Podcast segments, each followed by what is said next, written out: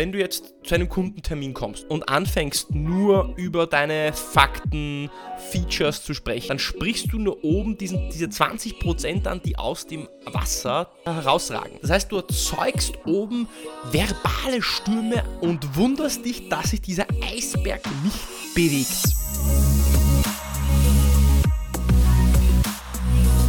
Herzlich willkommen bei Deal, dein Podcast für B2B-Sales von Praktikern für Praktika. Und heute sind wir bei Teil 5 vom B2B-Sales-Prozess-Training angelangt. Und heute geht es um den Mehrwertaufbau, was wir bis jetzt behandelt haben in den ersten vier Folgen. Falls du sie nicht gehört hast, geh nochmal zurück und hör sie dir an. Es baut alles aufeinander auf. Was wir bis jetzt gemacht haben, ist Punkt 1, wie sprichst du kundenorientiert über dein Produkt und wie bekommst du die Aufmerksamkeit? Wie stellst du smarte Fragen? Wie erkennst du und wie verstehst du den Status quo, den konkreten Bedarf? Oder auch anders gesagt, wie findest du auch ein Problem, welches du lösen kannst? Und heute geht es darum, wie du jetzt drumherum einen Mehrwert aufbaust. Sprich, wenn du jetzt verstehst, was das Problem ist, wie schaffst du es, um dieses Problem herum ein Nutzen, einen Mehrwert aufzubauen, damit der Kunde dementsprechend auch ins Handeln kommt und ein Gegenüber mit dir gemeinsam auch ein Projekt abschließt. Bevor wir da direkt in Medias Res gehen, noch zwei Punkte in eigener Sache. Punkt 1, wenn du es noch nicht getan hast, dann abonniere mich auf Apple Podcasts und folge mir auf Spotify. Schick mir bitte auch ein, Feedback, was dir gefallen hat, was dir nicht gefallen hat, ob du Ideen hast für Content, aber ob du auch wieder ab Herbst Interviewpartner kennst, Leute, die du meinst, die besonders gut sind im Vertrieb, im Sales, die bei mir zu Gast sein sollten und sich mit mir über Themen rund um B2B Sales austauschen sollten. Und der zweite Punkt, ja, ich spreche hier direkt über B2B-Sales, Direktansprache, One-on-One-Engagement, aber gerade was heutzutage immer wichtiger wird, ist skalierbarer Sales. Sich zu skalieren, damit meine ich, wie schaffe ich es, wie schaffe ich es, mit einem Touchpoint gleich mehrere Kunden zu erreichen? Und da arbeiten sehr viele große Unternehmen heutzutage mit Partnern. Und ein guter Kollege von mir, der Leonard, hat da einen großartigen Podcast, nennt sich äh, Partner Management Podcast. Und da beschäftigt er sich damit, wie man auch sein Partnernetzwerk aufbaut. Schau bei partner-management.de. Ich verlinke den Podcast hier auch nochmal unten in die Show Notes. Gerade wenn du bei äh, komplexen B2B-Sales-Produkten Partner suchst, ein Partnernetzwerk aufbauen möchtest, verstehen möchtest, wie du über Partner deinen Verkauf skalieren kannst, sodass du einen One-to-Many-Approach fahren kannst, ist es ein Podcast, den ich dir ans Herz legen möchte. Und jetzt starten wir doch mal direkt rein in das heutige Thema Value Building, Mehrwertaufbau. Wie machen wir das? Worauf kommt es an? Und da würde ich gerne erst einmal so ein bisschen die Basis dafür legen, nämlich die Frage zu beantworten, warum kaufen wir überhaupt? Warum kommen wir und wie kommen wir als Menschen überhaupt ins Handeln? Und viele denken sich, ja, im B2B, da kauft ja ein Unternehmen, ich verkaufe ja an eine Firma. Das stimmt zwar, aber auch im Unternehmen wird die Entscheidung von einzelnen Personen, von Menschen getroffen. Und Menschen entscheiden auf Grundlage von Emotionen und rationalisieren dann diese Entscheidung die sie sich erstmal emotional schon zurechtgelegt haben. Das heißt, es geht im ersten Schritt darum, erst die Gefühle zu erzeugen, die Gefühle zu triggern und diese dann zu rationalisieren. Ich nehme, nehme einfach mal ein B2C-Beispiel her, das immer sehr gut funktioniert und leicht verständlich ist. Und zwar gehen wir mal aus Skoda versus Audi. Beide Autos gleichwertig von der Technologie, das baut auf dem gleichen, ähm, auf dem gleichen, ähm, ja, wie sagt man da, modularer Querbaukasten, ich glaube, so nennt es Audi und der Volkswagen-Konzern. Beide Autos haben die gleiche Karosserie, die gleichen Materialien, trotzdem kostet der Audi einfach 30, 30 40 Prozent mehr als der Skoda. Warum ist das so? Das ist deswegen, weil der Audi erweckt andere Gefühle. Mit einem Audi verbinde ich äh, vielleicht mit etwas mehr Prestige, mehr Lifestyle und dementsprechend ist auch dieser höhere Preis gerechtfertigt. Warum sage ich das jetzt? Warum ist es wichtig gerade jetzt für den Mehrwertaufbau im B2B? Weil es nicht nur darum geht, jetzt Fakten, Features und, und, und, und Benefits äh, zu pitchen, sondern es geht darum, Emotionen zu erzeugen. Und warum sind diese Emotionen so wichtig? Da möchte ich dir ein kleines Modell an die Hand nehmen. Stell dir das Ganze vor wie so eine Art von Eisberg. Und wenn du jetzt mit wenn du jetzt zu einem Kundentermin kommst, zu einem Kundenmeeting und anfängst nur über deine Fakten, Features zu sprechen, wie groß dein Unternehmen nicht ist, was, was du für alle möglichen Features du nicht hast, dann sprichst du nur oben diesen, diese 20% an, die aus dem Wasser, das, also dieser Eisberg, die 20%, die oben aus dem Wasser herausragen. Das heißt, du erzeugst oben verbale Stürme an Fakten und wunderst dich, dass sich dieser Eisberg nicht in irgendeine Richtung bewegt. Diese 80%, die unter der Oberfläche liegen, das sind die Emotionen. Denn, stark vereinfacht gesagt, ich bin jetzt kein Neurowissenschaftler und auch kein Mediziner, aber wir haben in unserem Gehirn ja zwei große Gehirnareale, könnte man sagen. Das ist zum einen das Reptiliengehirn, das alte Gehirn, und zum zweiten das Großhirn, der Neokortex. Der Neokortex, der ist dafür da, dass wir Fakten verstehen, das rationale, logische Denken. Da, das äh, schaltet sich ein, wenn ich die Aufgabe gebe, ähm, multipliziere 17 mal 3, dann wird sich das Großhirn einschalten und äh, anfangen zu rattern. Und das ist dieses Gehirn, welches sich anfängt zu überlegen, was sind die Pro- und Contra, äh, was ist die Pro- und Contra-Liste für den Kauf von einem neuen Wagen, etc. etc. Aber wir haben auch unser Reptiliengehirn und das gab es auch schon, das gab es schon immer. Und dieses Reptiliengehirn, das ist nicht unbedingt faktenorientiert, sondern das ist emotionsgesteuert. Und bevor eine Information zum Großhirn kommt, geht es immer zuerst durchs Reptiliengehirn. Und das Reptiliengehirn ist genau das, was unter der Wasseroberfläche liegt. Und das ist das, was du zuerst ansprechen musst mit dem, was du sagst. Weil der Weg der Information in das Gehirn des Kunden läuft immer zuerst über das, dieses Reptiliengehirn und kommt erst dann gefiltert durch das Reptiliengehirn in das Großhirn. Wenn ich jetzt weiß, dass das Reptiliengehirn auf Emotionen anspringt, dann möchte ich gerade, wenn es um den Mehrwertaufbau geht, Emotionen erzeugen und nicht über Fakten sprechen. Die Fakten sind für das Großhirn relevant, aber wenn ich nur über Fakten rede, dann kommen die Fakten erst gar nicht zum Großhirn, weil es vom Reptiliengehirn abgefangen wird. Und dieses Reptiliengehirn, diese 80%, die unter dem Eisberg liegen, die nicht sichtbar sind, die verstehen und die erkennen nur zwei Sachen. Das sind Bilder und Emotionen. Das Reptiliengehirn erkennt nur Bilder und Emotionen. Alles, was kein Bild, keine Emotion erzeugt, wird vom Reptiliengehirn als nicht wirklich interessant abgestempelt und kommt gar nicht oder kommt gar nicht in so einer, sag ich mal, mm, Aufmerksamkeit oder so eine Intensität in das Großhirn rein.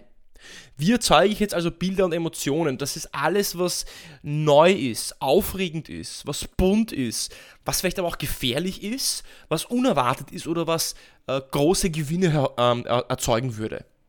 Das heißt, mit dem, was du sagst, möchtest du zuerst das Reptiliengehirn ansprechen, was neue Dinge versteht, aufregende Dinge mag, bunte Dinge mag, auf gefährliche Dinge anspricht und auf unerwartete Dinge, Dinge anspricht. Deswegen gibt es auch einen Attention Catcher am Anfang, ja, diesen, ähm, diesen Icebreaker bei, bei Filmen, dass die, die, die Spannung auch erzeugt wird. Das heißt, deine Aufgabe, wenn du dann mal nach der Bedarfsanalyse zu einem Meeting kommst und zu einem Pitch kommst, ist es, nicht zu präsentieren, sondern zu verkaufen. Und verkaufen tust du, indem du Bilder im Kopf deines Gegenübers ähm, erzeugst und malst und ihm ein Verständnis dafür gibst, wie sich sein Leben verändern wird, so blöd das jetzt auch klingt, wie sich sein Leben verändern wird, wenn er deine Dienstleistung einsetzt. Wie mache ich das? Wie erzeuge ich ein Bild im B2B-Sales? Ähm, das geht auch. Die meisten machen das so. Also ich, das, das Negativbeispiel ist, wir verfügen über Feature X, wir verfügen über Merkmal Y. Unsere Firma hat Abteilung A, B, C, die ihnen hilft. Wir verfügen über 160 verschiedene Services. Alles nur Fakten. Jetzt, wie bringst du da die Emotionen, wie bringst du da das Bild rein, was dieses Reptiliengehirn erst einmal aufweckt, so dass das Reptiliengehirn diese, diese Nachricht, diese Information auch mit vollem Karacho ans Großhirn schickt und dort für Aufmerksamkeit sorgt. Du fügst am Schluss einfach noch an, das bedeutet für sie. Sprich, du, du sprichst nicht nur über das Merkmal, du sagst nicht nur, wir verfügen über Merkmal X oder wir verfügen über Feature äh, Y, sondern du sagst, und das bedeutet für sie folgenden Vorteil. Beispiel, wir verfügen über die Abteilung eine interne, ähm, interne Consulting-Agentur. Das bedeutet für Sie, dass jegliches Service, das Sie bei uns auch einkaufen, kann direkt von unserer Inhouse-Agentur bei Ihnen umgesetzt werden, auch wenn Sie nicht das Know-how für die Umsetzung selber intern in Ihrem Unternehmen haben.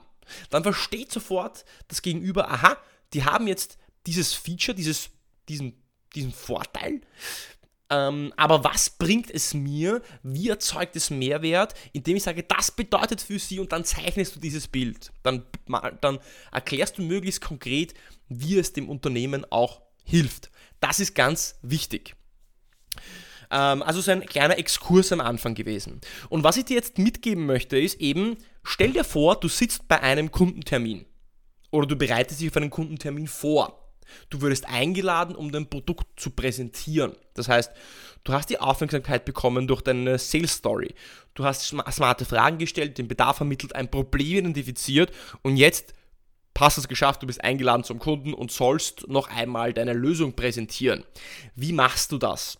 Und dafür gibt es ein sehr schönes Kommunikationsmodell, und ich habe das so ein bisschen umgebaut, um es auch für B2B-Sales passend zu machen. Und ich nenne das Ganze jetzt einfach den Plus-Pitch. Warum Plus? Weil die vier, äh, weil es vier Bestandteile sind, PLUS und jeweils diese vier Bestandteile mit diesen äh, Buchstaben beginnen und deswegen kommt Plus zusammen, ist ein Zufall. Super Sache, dachte ich mir. Plus-Pitch kann man sich auch leicht merken. Vier Bestandteile, mit was beginnst du jetzt bei deinem äh, bei deiner Kundenpräsentation? Den größten Fehler, den die meisten machen, ist, sie starten direkt in die Lösung rein. Das heißt, ähm, sie eröffnen die Präsentation, starten ihre PowerPoint und das erste, was zu sehen ist, direkt, also was ich mir überlegt habe, ist, wir haben folgende Lösung, folgende Services, die setzen wir folgendermaßen um, dann haben sie diesen Vorteil daraus, wollen sie kaufen. Dabei wird aber ganz, ganz, ganz, ganz wichtiger Punkt übersprungen, nämlich das Problem. Eine Lösung ist nämlich nichts wert, wenn es davor nicht auf ein Problem stößt, das es gelöst werden, das gelöst werden möchte. Und auch wenn du schon im Vorfeld in den zwei, drei Telefonaten oder vielleicht in einem, einem Discovery-Meeting über das Problem gesprochen hast mit dem Kunden und er es dir bestätigt hat, musst du, wenn du deine Lösung präsentierst, zuerst noch einmal das Problem zusammenfassen. Das ist das, der erste Punkt, das P im Plus steht für Problem. Du beschreibst also die Ausgangslage des Kunden, die Situation und sein Problem, von wo kommt er, äh, was sind seine Herausforderungen und was ist das Problem, welches du lösen möchtest. Der zweite Schritt ist dann relativ simpel und das ist das, was dann die meisten äh, Seller, wenn man sich das so draußen in der freien Wildbahn anschaut, als ersten Punkt bringen. Dann kommt deine Lösung. Dann kommt das Was. Und ich möchte noch einen kurzen Schritt zurück machen. Wenn du dir die erste und zweite Folge angehört hast vom B2B Sales Prozesstraining, dann habe ich sehr viel über das Warum gesprochen. Das Warum ist eben wichtig, weil es diesen Rahmen schafft, diesen Kontext schafft und diese Emotionen auch erzeugt. Und wenn du am Anfang zuerst über das Problem sprichst, das Problem ist dein Warum. Weil ohne dem Warum, ohne dem Problem hast du keine Existenzberechtigung, weil du ja keine Grundlage hast, um etwas zu lösen. Also kurz noch ein, ein kleiner Zusatz zum Problem. Das Problem ist das Warum. Der zweite Punkt ist, wie gesagt, die Lösung. Das ist das Was. Das heißt, wir haben das Warum, das Problem P und jetzt L für Lösung im Plus-Pitch. Jetzt erklärst du, was ist dein Produkt, was sind die Merkmale, aber, was habe ich eingangs gesagt? Wir wollen das Reptiliengehirn ansprechen, dass du sagst dann nicht einfach nur, ja, wir haben jetzt ähm, als Lösung für sie vorbereitet Merkmal und Feature A, B, C, sondern du hängst was an. Was habe ich vorher gesagt? Du erklärst auch den Mehrwert, also was bedeutet für sie, also das bedeutet für sie. Wir haben Merkmal X, das bedeutet für Sie, dass Sie daraus Vorteil X haben. Wir haben auch überlegt, dass wir Merkmal Y einsetzen und das bedeutet für Sie, dass Sie damit XYZ erreichen werden und folgende Vorteile haben. Dadurch zeichnest du dieses Bild und sprichst diese 80% unter der Oberfläche an, diese 80% vom Eisberg, wo du dann das Ganze auch anschiebst, wo du auch, ja, wo du, wie soll ich sagen, wo du einen Impact hast auf das Handeln deines Gegenübers, wo du wirklich jemanden beeinflussen kannst. Also wir noch mal, fassen wir nochmal zusammen die ersten zwei Schritte.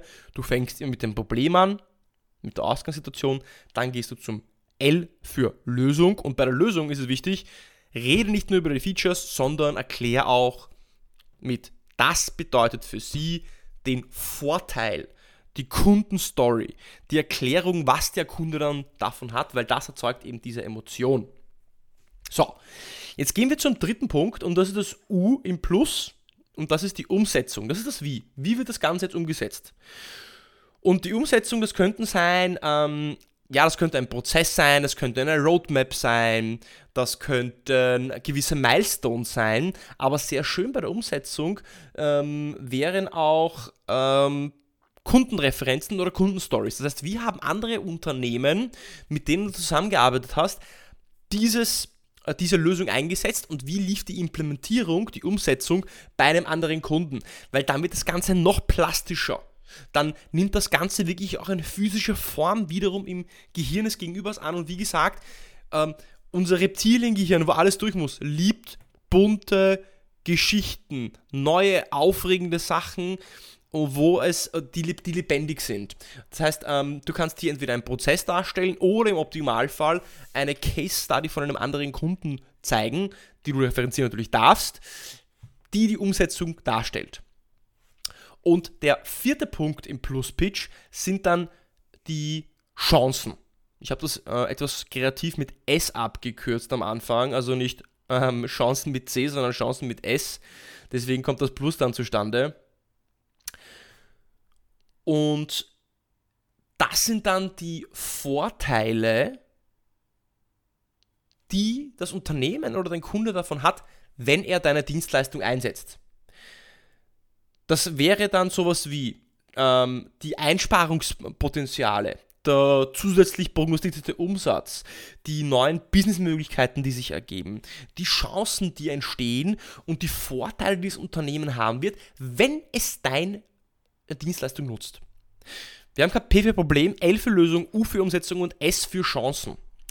Und das S für Chancen, rein psychologisch, äh, nennt man das den Future Pace. Ich weiß nicht, ob du schon mal gehört hast, aber du möchtest ja so eine bunte Welt äh, malen. Was wäre, wenn, was wäre, wenn sie diese Dienstleistung nutzen? Wie wird sich ihre Welt verändern? Und das kommt zum Schluss.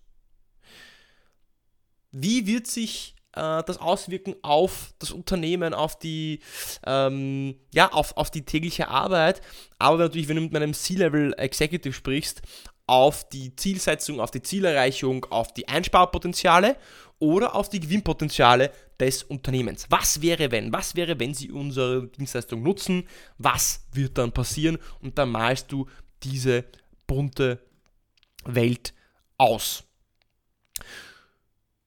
Zu guter Letzt möchte ich dir noch etwas mitgeben ähm, an die Hand, wenn du zu einem Meeting gehst.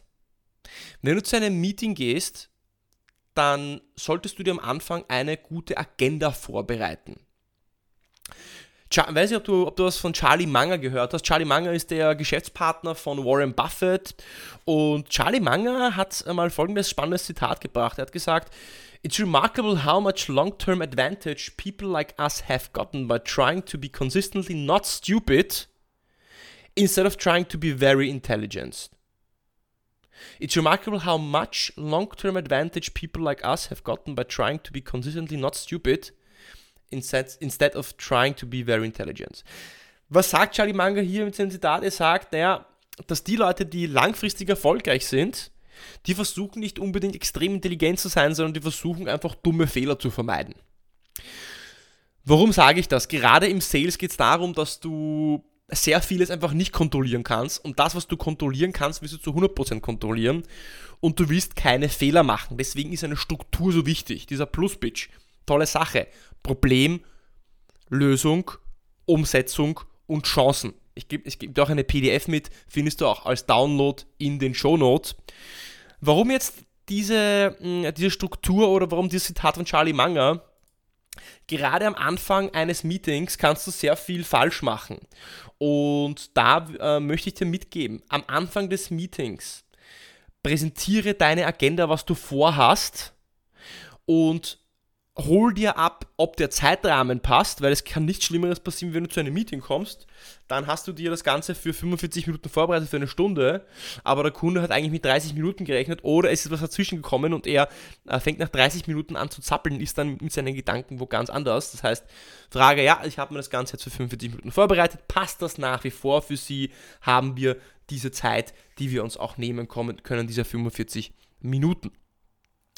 Und ähm, dann das zweite ist, dass du deine Erwartungshaltung an das Meeting ähm, kommunizierst, sprich, was, was du dir mitgenommen hast, was du dir vorbereitet hast und dass du vielleicht auch Fragen stellen möchtest. Und das letzte, was sehr wichtig ist, frag dein Gegenüber, frag deinen Kunden, was er sich erwartet. Was erwarten Sie sich aus diesem Meeting heute ähm, mitzunehmen? Mit was für Informationen, mit was für Einsichten, Einblicken, Erkenntnissen würden Sie denn heute nach diesen 30, 45 oder 60 Minuten aus diesem Meeting herausgehen? Weil dadurch holst du dir einfach ab, was, was die Person möchte und kannst diese Dinge direkt ansprechen oder sie auch in deine Agenda einbauen. Das war's für heute. Ähm, das war der vierte Punkt. Du findest diese Zusammenfassung von dem Plus-Pitch und auch von diesem Eisberg äh, und auch das Zitat von Charlie Manga in, äh, dem, äh, in den Shownotes verlinkt in der PDF, die du dir runterladen kannst. Und bis zum nächsten Mal beim Deal Podcast. Das war also Folge 5 vom B2B Sales Prozess Training. Der Mehrwertaufbau, kurz zusammengefasst, nicht nur über Features sprechen, sondern immer erklären, das bedeutet für Sie, eine Kundengeschichte zeichnen, ein Bild, Emotionen stehen zu lassen, damit diese durch das Reptiliengehirn durchkommen und dann das Ganze ins Plusmodell zu gießen. P für Problem, erstmal die Ausgangslage des Problems skizzieren. L für die Lösung, die Lösung immer auch mit dem Vorteil, dem, dieser Story auch untermauern. Das bedeutet für Sie U wie Umsetzung, wie wird es umgesetzt und vielleicht auch Kundenreferenzen und Case Studies und dann zu guter Letzt das S die Chancen. Das heißt, wie wird sich das Leben des Kunden, des Unternehmens verändert, verändern? Was wäre, wenn Sie diese Dienstleistung einsetzen? Nächste Woche geht es dann weiter mit dem Closing. Ich gebe dir eine Struktur an die Hand, wie du auch systematisch den Prozess so qualifizierst, dass du automatisch durch, den Verkaufs-, durch die Verkaufstür hindurchgehst und wie gesagt, wenn dir das gefallen hat, dann bitte abonniere mich auf Apple Podcasts, schicke mir dein Feedback per E-Mail dealpodcast.igischickler.com. Die PDF zur Folge findest du in den Show Notes. Ich wünsche dir eine mega erfolgreiche Woche, heiße Temperaturen, vielleicht einen coolen Urlaub, wenn du unterwegs bist und bis zur nächsten Woche beim Deal Podcast.